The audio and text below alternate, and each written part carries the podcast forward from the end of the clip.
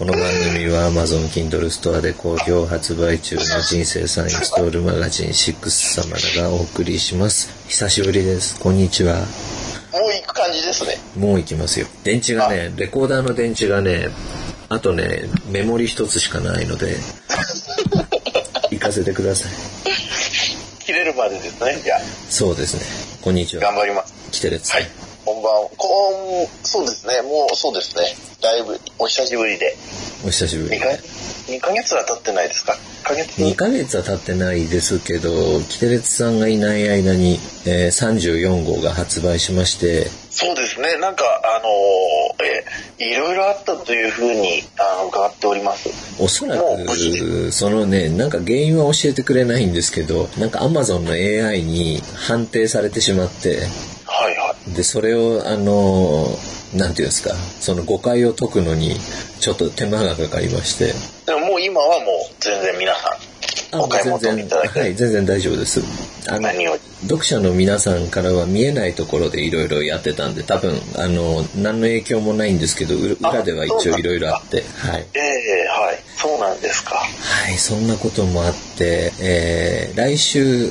来週ですね、えー来週の土曜日だから、来週の土曜日は、えー、っと、来週の土曜日は、ごめんなさい、初21日かな？はい。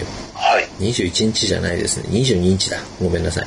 えっ、とね、9月の、9月の22日に、新潟県の高田っていうところにある高田、えー世界館かな？っていうレトロ映画館、本当にあの日本最高、えー建物じゃないかと言われる、あの映画館としては、はい。はい。そうそこであの金沢映画祭の、えー精神病映画祭みたいなのがあるんですけどそこであの そこで講演をすることになりましたので、あ、あはい。はい、もし名誉ですね、すか。誉れです。誉れですよ、えー涙が止まらないです。念願かなってようやくってことですよね。もうようやくそうですねようやくです。ラブコールを送り。50, 50半ばで授かった子供みたいな感じで今感激に打ち震えてるところなので 興味がある方はぜひあの金沢映画祭で検索していただければ、まあ、映画館だけでもね見る価値がある紹介席が通ってた映画館らしいですよねええすごい。ですか？台湾ファンはもうぜひ行くしかないですね。それは。そうそうそう相当不安みたいなねこうええそうです相ね。当相当って言ったらあのドイツにもいたじゃないですか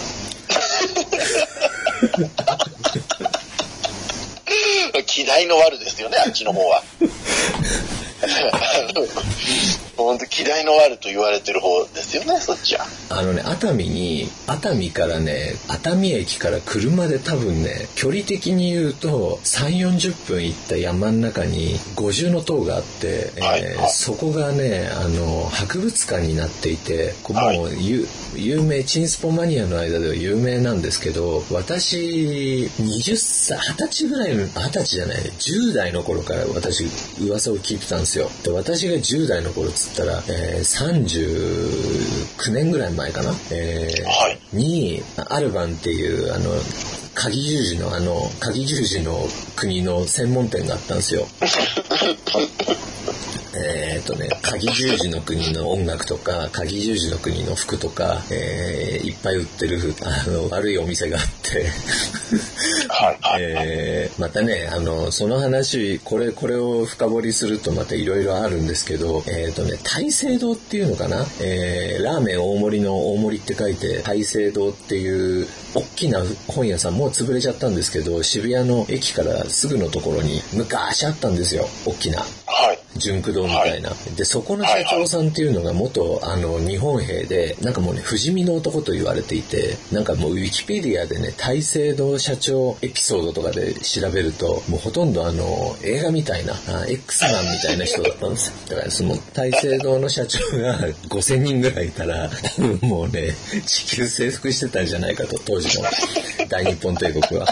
と言われるぐらい不死身の男がいてでまあ、えーその社長とは関係ないのかもしれないですけど、その大聖堂の地下にそのアルバンっていう鍵十字の専門店がありまして、で、そこに当時まだね、ナチの服とか着てる人たちが、こう、ぱい、まあ当時もいたんですよ、今でもいるけど。で、当時は今みたいに、あの、なんつったらいいのかな、コスプレイヤーっていう言葉もなかったし、ただの軍装品マニアみたいな感じで、えー、呼ばれてたんですけど、はい、まあそういう人たちのネットワークが僕が10代の頃にももちろんあって、で、そのアルバンの店員をしていた友達からもらったのが、えー、大田区のラーメン屋の一人息子で、えー、ナチの軍服をいっぱいコレクションしてたんだけど、火事になって、それが全部燃えちゃって頭がくるくるパンになっちゃったっていう人がテープレコーダーに吹き込んだその独り言を。ショックだったでしょうね。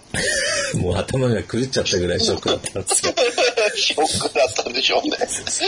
で自分で考えたオリジナルのドイツ語をそのカセットテープにひたすらつぶやく呪い、呪いの言葉とね、っていう。オリジナルのドイツ語。そうそうそう、オリジナルの。結構それっぽく聞こえるんですよ。でね、その、それをね、その抵抗ま気違いナチスっていうタイトルで僕は売ったんですよね。で、まあ、あの、売った後に秋葉原でそれを取り扱いたいっていうお店が現れて、こんな売ってくれるんだと思って、秋葉原のお店で委託販売したら、そこに、あの、ユダヤ人が来て、あの、店中、あの、引っかき回して、大暴れしたらしいんですよ。で、それで、いわゆるその、逆愛知トリエンナーレですよ。弾圧される立場ですよね。だから言論の自由とか、まあ言ってるけど、こっちはナチのあのね、ナチのあの、まあいいや、この話は何を言おうとしたんだけど。あれ？俺何の話をしようとしてたんだろうね、長、長話。もう、どっから始まったんでしたっけ、この話。やばいな。金沢映画祭に行くっていう、あ、とこスタートで、あの、スタートですか？大聖堂の社長が、そうですよね。あの、そもそもアルバンの話から始まったんですよね。そうですか。まあ、私ももう何を 話そうとしてたのか、全く忘れてしまいましたよ。ただのあの、周辺エピソードだけ、だけ語って、本編忘れちゃったみたいな感じですよね。困っちゃう。いや、ありがちですよね。ありがち。いや話してるとね、でも。どんどんどんどん他行っちゃうっていう。他行っちゃうけど、これね、あの別にわざとやってるわけじゃなくて、本当に忘れてるんですよ。えー。で、この前、靖国神社で8月15日に、また、あの、終戦記念日に、えー、いっぱい軍曹マニアが集まって、その中に、毎年必ずあの、SS のね、親衛隊の、いわゆるあの、ユダヤ人虐殺とかしてた人たちですよ。あの、制服を着て、えー、突っ立ってるおじさんがいて、あ僕、毎年話しかけるんですけど、すっごい警戒されるんですよね。だけど、あの、今回、あの、後から知ったんですけど、まあ、うちの著者でね、腹の中はともかく、顔はすっごい優しい顔してる人がいて、えー、その人が名刺渡したら、なんか本名とか、いろいろ、なんかその人のメアドに長い、なんかすごい長い論文を送ってきたりとか、なんかすごいいいお付き合いをし始めちゃったみたいで、ちょっとそれで焼き餅を焼いてるところなんですけどね。何を話そうとしたんですかね、俺。迷宮入りしていく。まあ、とにかくその8月22日かな、あの、日曜日、金沢映画祭、ぜひお話聞きに来てくれたら嬉しいという話ですかね。そうです。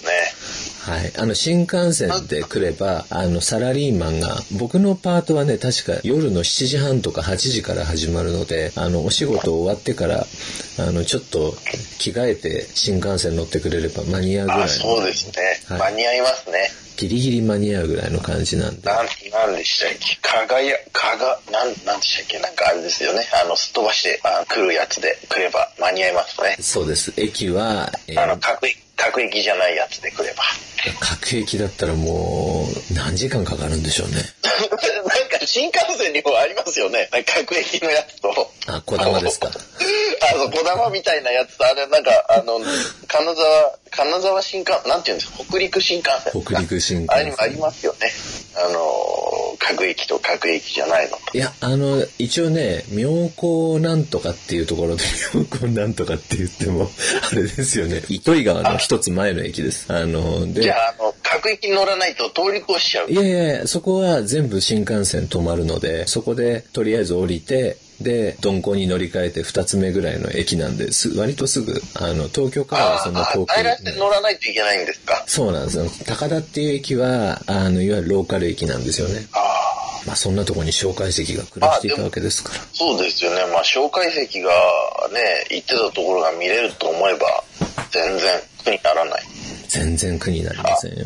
紹介席の話から始まったんですね、確か、この話は。そうです、そうです。ああ、で、なんでナチの話になっちゃったのかよくわかんない。相当つながり、相当つながり。うんでもど、どんなところからこう話の扉がスタートするかわからないですからね。そうですね。特にあの、台本みたいなものも何もなく、ただ喋ってるだけですからね、これ。そう、マジ、あの、帰ってきて今10分ぐらいしか経ってない。あそうですね。ごめんなさい。あの、そういやいやいやいや、あの、光栄です。こっち、こっち。いや、あさって、あさって私、あの、えー、中京の方に行くんですよ。あの。えっ、と、なんだっけ、愛知県、三重県、岐阜県、回るんですけど、そういう出張ですね。はい、中はいはいはい。京地区の。中国共産党の方じゃなくてあれ、、中国に行くのが、です。紹介席つながりで。そう、もう紹介席が頭に残ってるもんだから。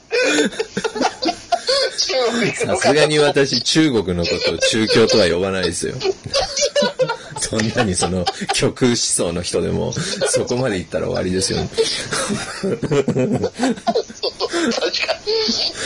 いや、だからね、その、つまり明日、むちゃくちゃ忙しくて、で、今日も別件でなんかもう朝からすっごい振り回されて、全然心が休まらなくて、ずっとバタバタしてるんで、キテレツさんには大変申し訳ないですけど、無理やり時間を空けていただいて。いえいえいえ、あのー、私もそんなに、あの、この時間だったら大丈夫です。岡本さんの石碑もできまして、武士、井上、井上像の、まあ、その模様は次号で、えーちょろっとやらさせていただきますけど、なんかね、岡本さんの写真が埋め込まれてるんですよ、表面に。その石碑のね、ええ慰霊碑の。ただ、活かしてますね。普通は正面から撮った写真を皆さん使うんですよね。わかります？そういうあの、まあ、家みたいなもんですよね。そうです、そうです。家で、やっぱ日本人だからちょっとカッコつけちゃって、斜め向かいみたいな変なアングルから撮った写真を渡しちゃったんですよ、僕。せはいはい石屋さんに。そしたら、なんかそういうのはちょっとイレギュラーだったみたいで、丸く抜いた時に髪の毛が変な風に、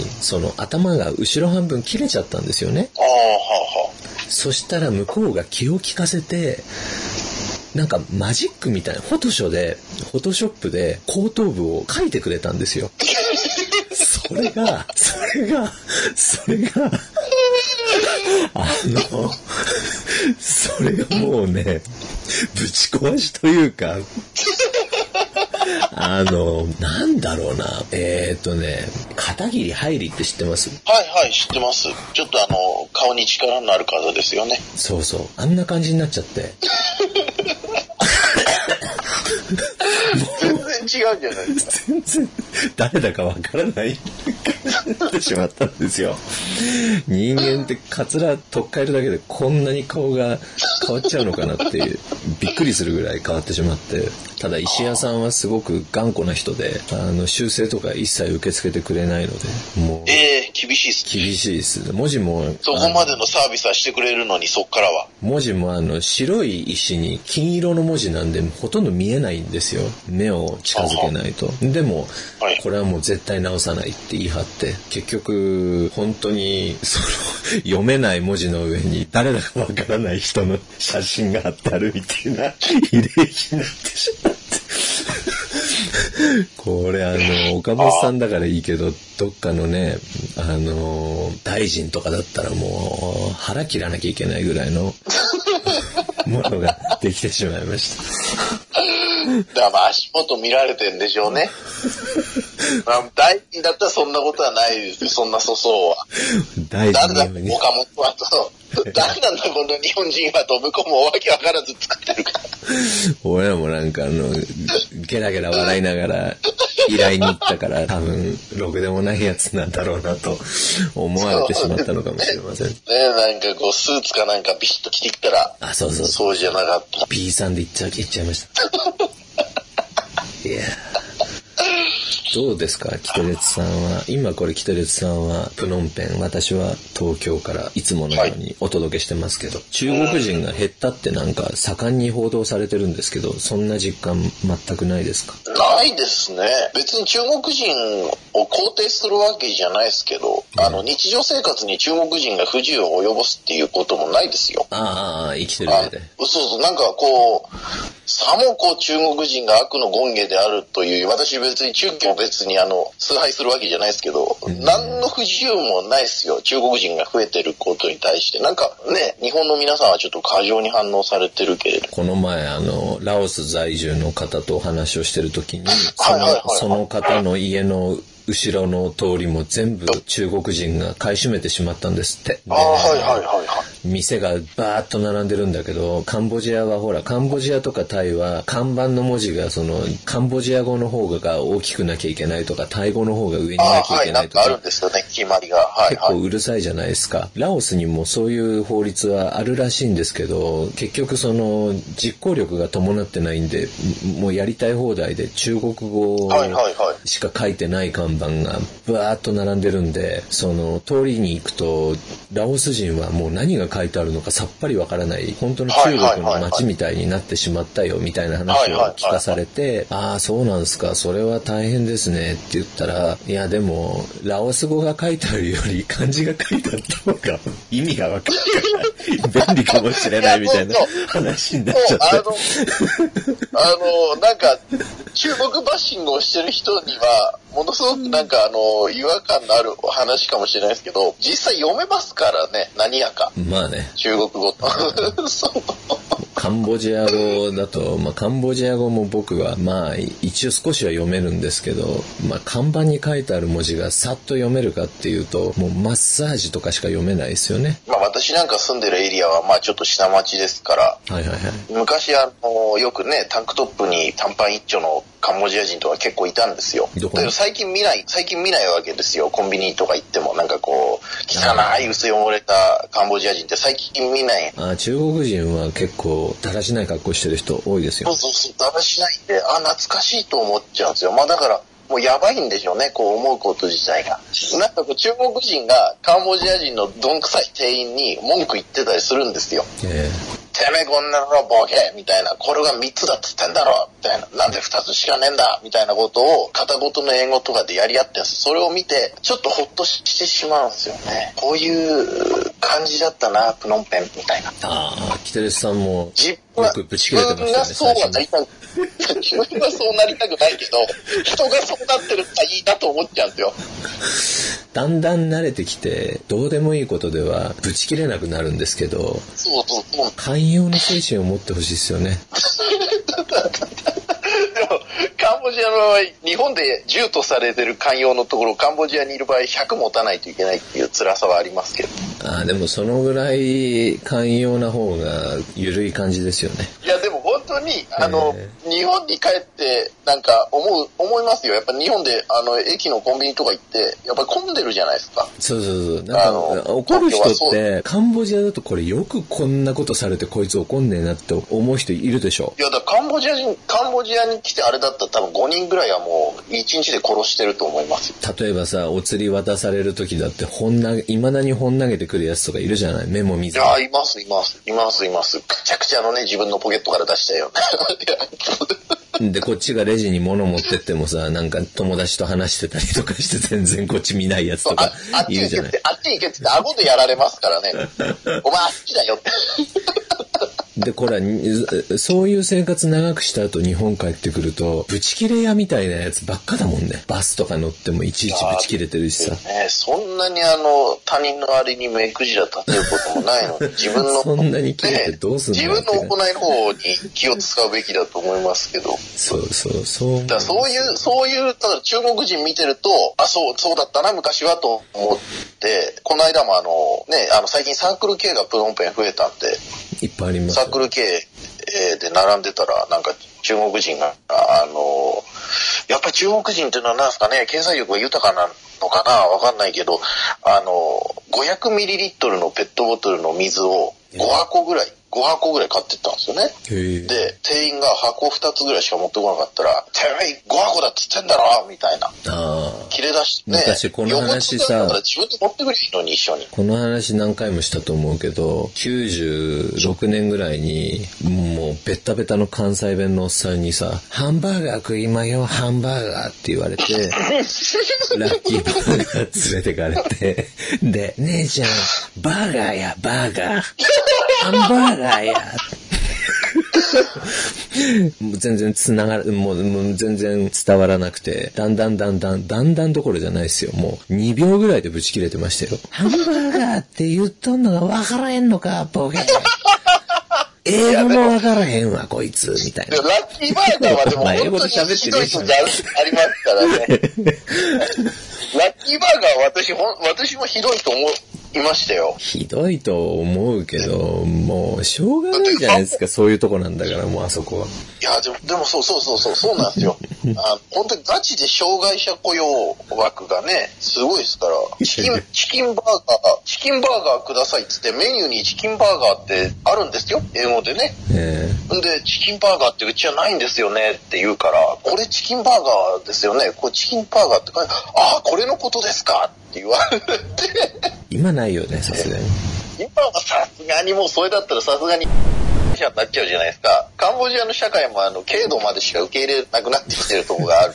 いやいや、もうその例えは、あの、公共の場では今もうしちゃいけないですよ、日本では。いや、もうね、相当気をつけないと今大変ですよ、コンプライアンスが。昔はね、もう、やろうとかって普通に言ってたけど、今もうそんなこと言った日には、さらし首ですよ。いや、もうあのー私もね、やっぱりあの、いろんなね、海外のことなんか知らないといけないなと思って、なんか NHK を、うち NHK だけ日本のテレビ映るんで見るんですけど、なんだかすごいですね、今は。あの、NHK が熱を上げてなんかこう、マイノリティの皆さんをサポートしてますね。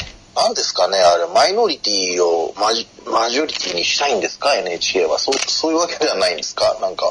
あの、障害者が出てる、その、バラエティ番組みたいなことを言ってますか？ああれもやってますよね。やってますよね。あれもね、私は見たことないですけど。あれ面白いよ。あ、そうですか。かなり面白いよ。見たことないですね。記事は読んだことがあります。なんか、テレビの内容の。まあ、よくやってるなと思いますよ。なんか、寝たきりの人とかが出てきて討論したりするんですよね。寝たきりの人は討論できないかもしれないけど、どうなんだろうね。昔さ、ほら、い、いなんだっけ、井上さんがメクラだったじゃないですか。メクラって言っちゃいけないから。全盲だったじゃないですか。で、そこに何の差があるんだと思いますけどね。思いますけど、まあそれがね、時代ですから。あとは日本人でほら、シャブを売ってた、あの、喋れない人がいたじゃないですか。名前忘れちゃったけど、ちょっと年配の人でね。覚えてます、名前。推しの、推しの さんですか？あ、そう。さんってそれ本名だからやばいし。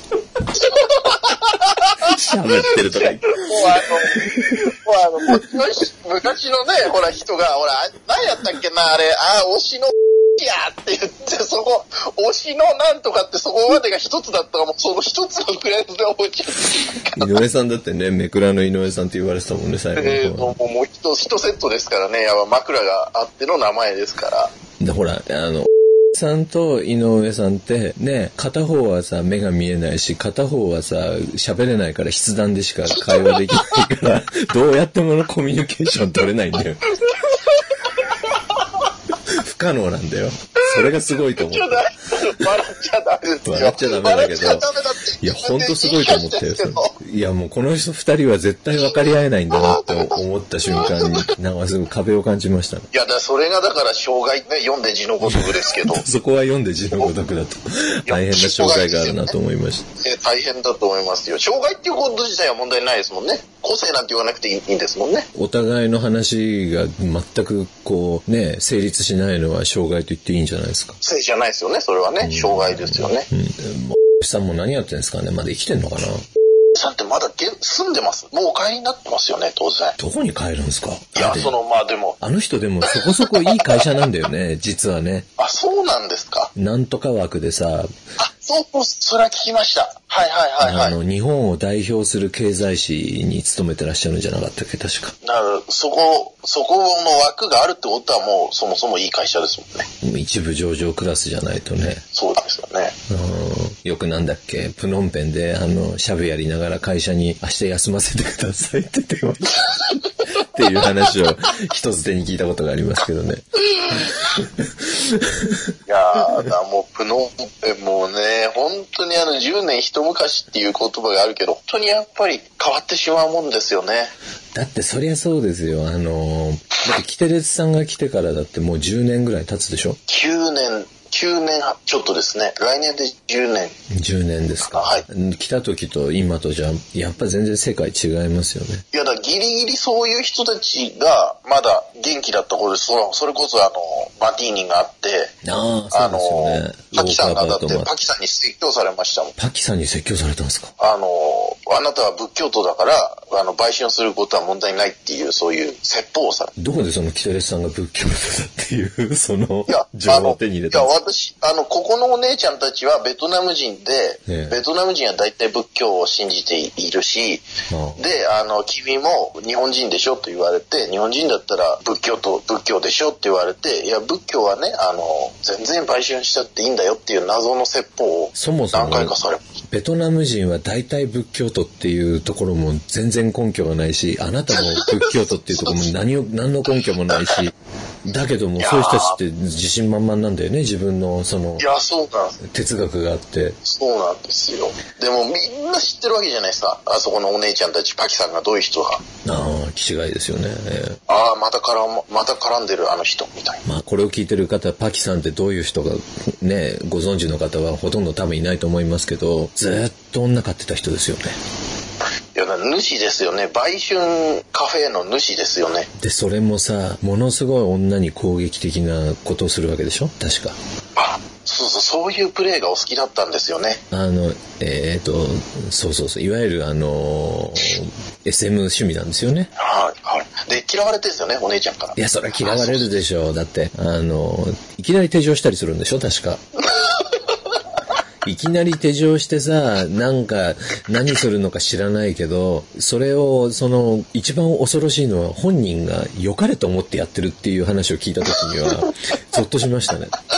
あの、気持ちよくしてあげて喜ばそうと思ってやってるみたいな話を聞いた時に、あ、こいつ本当の気違いなんだなっていうふうに思いましたよ。あの、マキさんって、あそこのね、あそこのあの、あれですよね。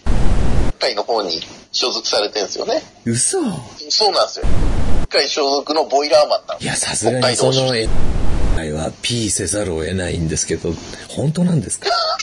そうそう。あ、じゃあもう P が入るんだったらもう、会の、えの、えええっ、と、そういうところの、あれで、だから、一時期帰ってたのは、なんか、布教をしに帰ってた。そうそうそう。一時期帰った時に、なぜか知らないけど、井上さんが、その、パキさんの荷物を預かって。で、なかなか連絡が取れなくて、しゃあないから、みんなで開けたら、ねえ、なんか、の診断書みたいなのが出てきました。ここも P しなきゃ。びっくりしましたよ。この、この性病にはこのカクテルみたいななんか薬の調合のなんかね、表みたいなのも入ってたし、どういう、あそういうセックスモンスターみたいな人も減減りましたよね。いやー、減ったなんじゃないですかね。そういうところに行かないから、あ、だから、まあ、そもそもあのーないですけど。ほら、セックスモンスターにもいろいろいて、いわゆる僕らが見てきたセックスモンスターっていうのは、いわゆる庶民派じゃないですか、皆さん。はいはいはいはい。今はさ、そ庶民派は減ったけど、その代わりに、あの、庶民派じゃないセックスモンスターは大勢いますからね、まだ。ああ、そういると思いますよ。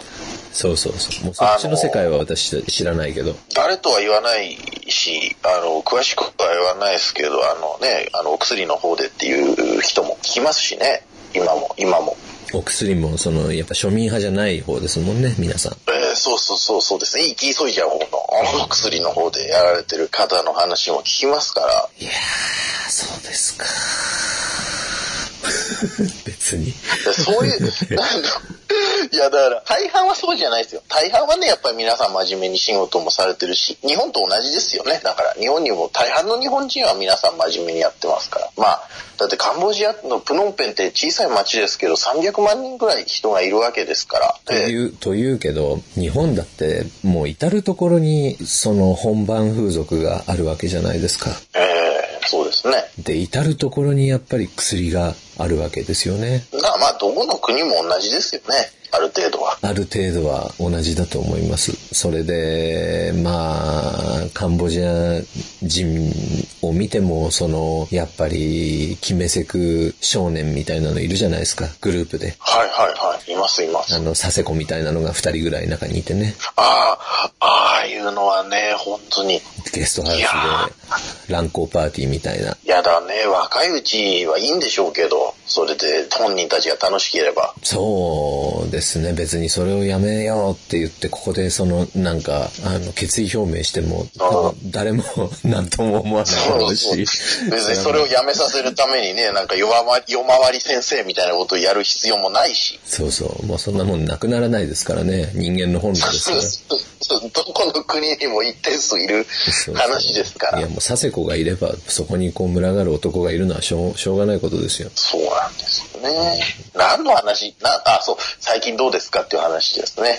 火事が、火事があったんですよ。大きなね。あのあのプノンペンの本因坊さんがちょうど最後に住んでた、あのーエリアで、住宅地の真ん中で火事があって、あの、まあちょっといわゆる下町ですよね。あ、そうです、そうです。布団工場だったんですよね、その中にあああ、前ほら、あの、モニボンのマットレス屋さんが燃えたじゃないですか。あはいちょっと古いはいはいはい。話だけど。はいはいはい。あんな布団ばっかり置いといたら、もう火事にもなるわね、そりゃ。いや、だからすごいんですよ。それが、一日じゃ燃え終わんなかったのかな。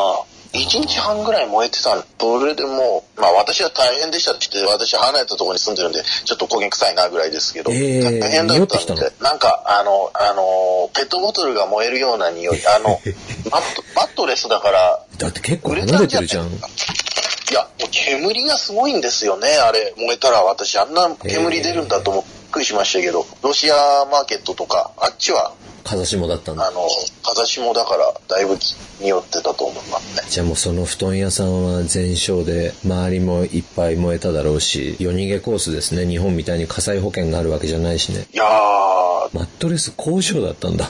そこで、あの、ウレタンを切ったり、布をかぶせたり、そういう、そんな産業があったんですね、カンボジアに。みんなであの、燃え残ったね、あの、マットレスをえちらおちら運んでる写真とかが出てましたけど、あ再利用するんだ、また。いや、なかなかやっぱり、あれですよね、カンボジア人もやっぱり、相当燃え残ったものはまだ売れるか。あ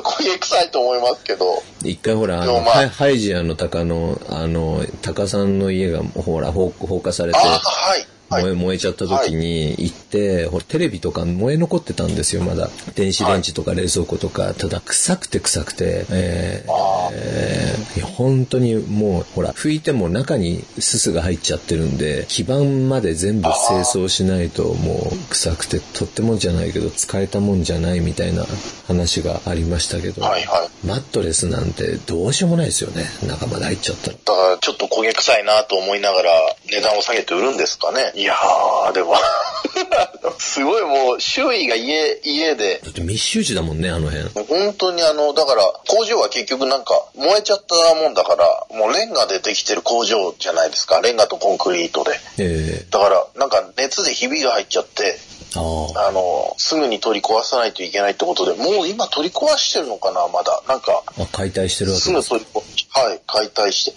解体してる途中もいろんなところに火が残ってるから、水をかけながら解体したらしいですよ。江戸時代みたいですね。もう、家ごとぶっ壊しちゃうみたいな。そうですよね。えいやだ、久しぶりにあんな大火事を、あの、プノンペンで。プノンペンって火事になってもすぐ消えちゃうんですよね。なんかあの、皆さん、あれじゃないですか、必死になって消すじゃないですか。えまあ、ほら、消防署があまり当てにならないみたいな話もありますからね。なんか、地元の、なんか、隣組みたいなので、こう、即席の消防団が、みんな必死になって消すから、そんなに大きな被害にならないですけど、久しぶりにあんなのは見ましたね。あ大火事だったんですね。大火事です。だって、なんか日本大使館から火事のお知らせみたいなの来たんですよ。私、その9年ぐらい住んでて、火事でお知らせが来たの初めてです。あ、そうな、あ昔ね、あの、ほら、大大使館が焼き討ちされて、はいはいはい。全焼した時にも来ましたよ。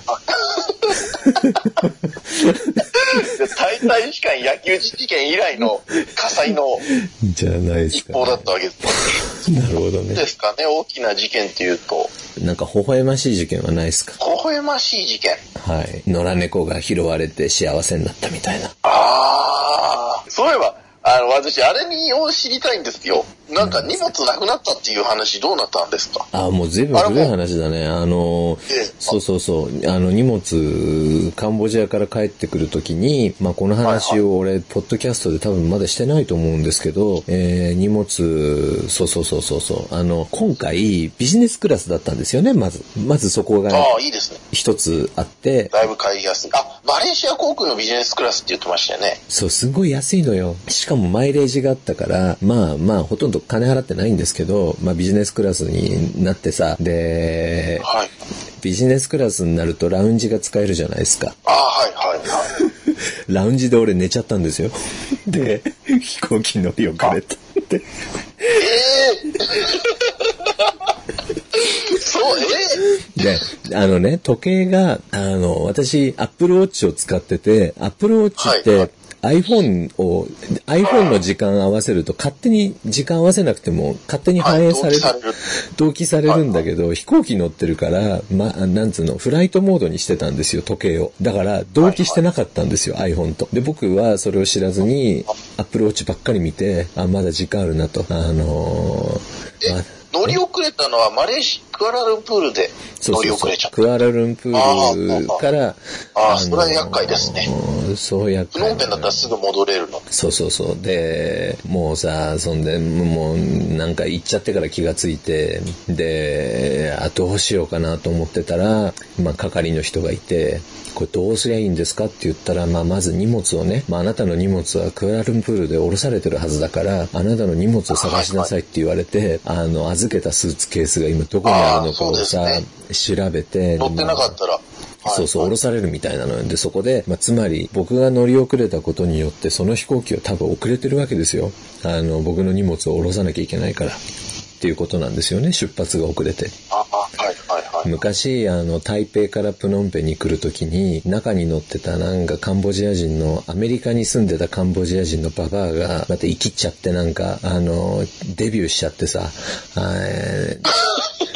なんか、ぶち切れ始めて、しなんか、あの、よく荷物をさ、あの、座席の下に置いといたら、それ足の、足をはめるところに、あの、あースポット入れてくださいとか言われるじゃん。はいはいまあ。言われます。鬱陶しいけど、入れるじゃないですか、普通は。はいはい。もうそのババアは、なんか、ファックとかって言っちゃって、なんかすごい、とことん反骨精神で、あの、抵抗してたら、警察が来ちゃって、飛行機の中にね。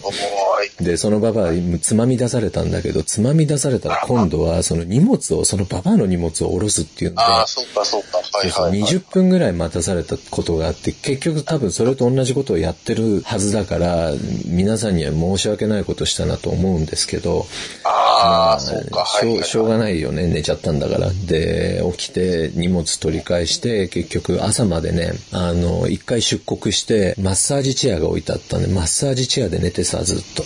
あの、止まってる、電気止まったマッサあージチェア。はいはいはいはい。で、背中にもみ玉が当たって、なんか痛いんだけど、我慢して朝までそこでなんかうつらうつらしながらす過ごして、で、朝相談してもう一回チケット買って、まああの、100ドルぐらいあの取られたんですけど、まあそれだけでまた新しいチケットを、はいあ。。ああ、次の日に飛行機が取れてよかったですね。朝、あの、そうそう、あの、もう早朝一番の飛行機で、まあ日本には帰ってきたんだけど、それでも10時間ぐらい遅れたかな。で、疲れ切ってたんですよ。疲れ切って、あの、成田から銀座行くバスに荷物預けたら、その荷物が消えてたんですよ。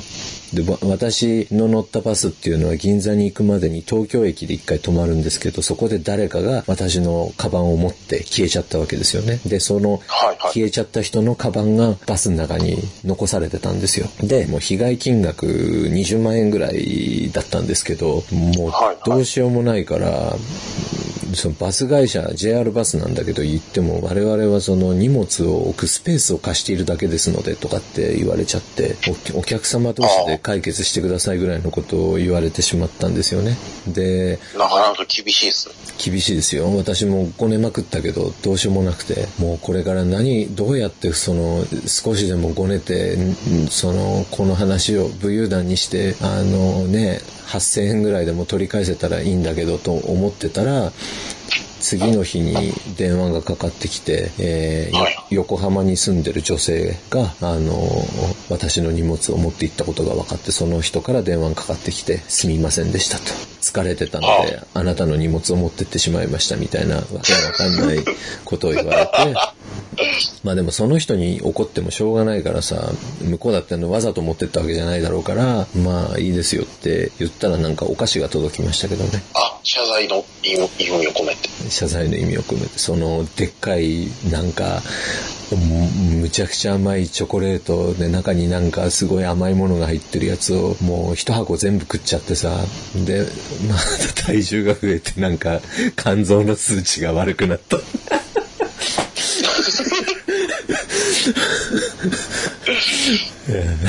なかなか。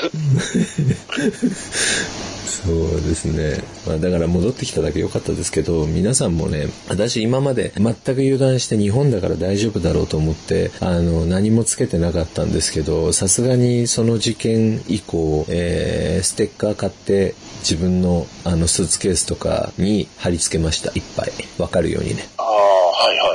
それで多分その、間違って持ってくやつはいなくなるだろうと。わざと盗むやつはどうしようもないけど。そうですね。わざと盗まれちゃったら、もう、それは。そうそう。まあわざと盗むやつは多分もっと高そうなブランド物のスーツケースを持ってくると思うので、その、その間違えちゃった人の荷物は、間違えちゃったその女性の荷物は黒沢さんが預かってたんですか？いやいや、えっ、と、そのバス会社が預かって、一応中を見たらしいんですけど、服しか入ってないから連絡先はわかりませんって言わあれて。ああ。それ何ですか？同じバッグだ。同じ形の同じ、いや、あの、間違えちゃう人な。いや、よっぽど多分もうなんか過労死寸前だったんじゃないですか、多分。あ あの、井上さんでも間違えないよっていう感じの、あ、なんとも言えないですなね。んとも言えない感じだったんですけどね。まあで、もまあ、実質被害がなくてよかったですね。紛失したものがなくて。ただほら、あの、私もね、えー油断してましたけど、その東京駅と、えー成田空港を結ぶバスって、リムジンバスだったら3000円ぐらいするんですけど、1000円のバスっていうのは別に普通の3000円のバスと乗り心地も変わらないし、あ今までお得だお得だと思って乗ってたんですけど、よくよく考えてみると、その3000円のバスは必ず荷物を預けると半券をくれて降りるときに荷物についてる半券とその番号が合ってるかどうかちゃんと見てくれるんですよ。で、1000円のバスは何にも見ないんですよね。だから一応半券つけてくれるんだけど何の意味もなくて、あの、もうただの乗車記念バッジみたいな感じなんですよ。何のクソの役にも立たないものをくっつけてるだけで。で、いざなくなったら開き直っちゃうわけなんで、どんだけ得したってその、例えば20万円のものがなくなっちゃったら今まで得した分って全部チャラじゃないですか。そうですよね。だから皆さんも、えー、まあ、自衛するしかないですよね。わかりやすくするとかね。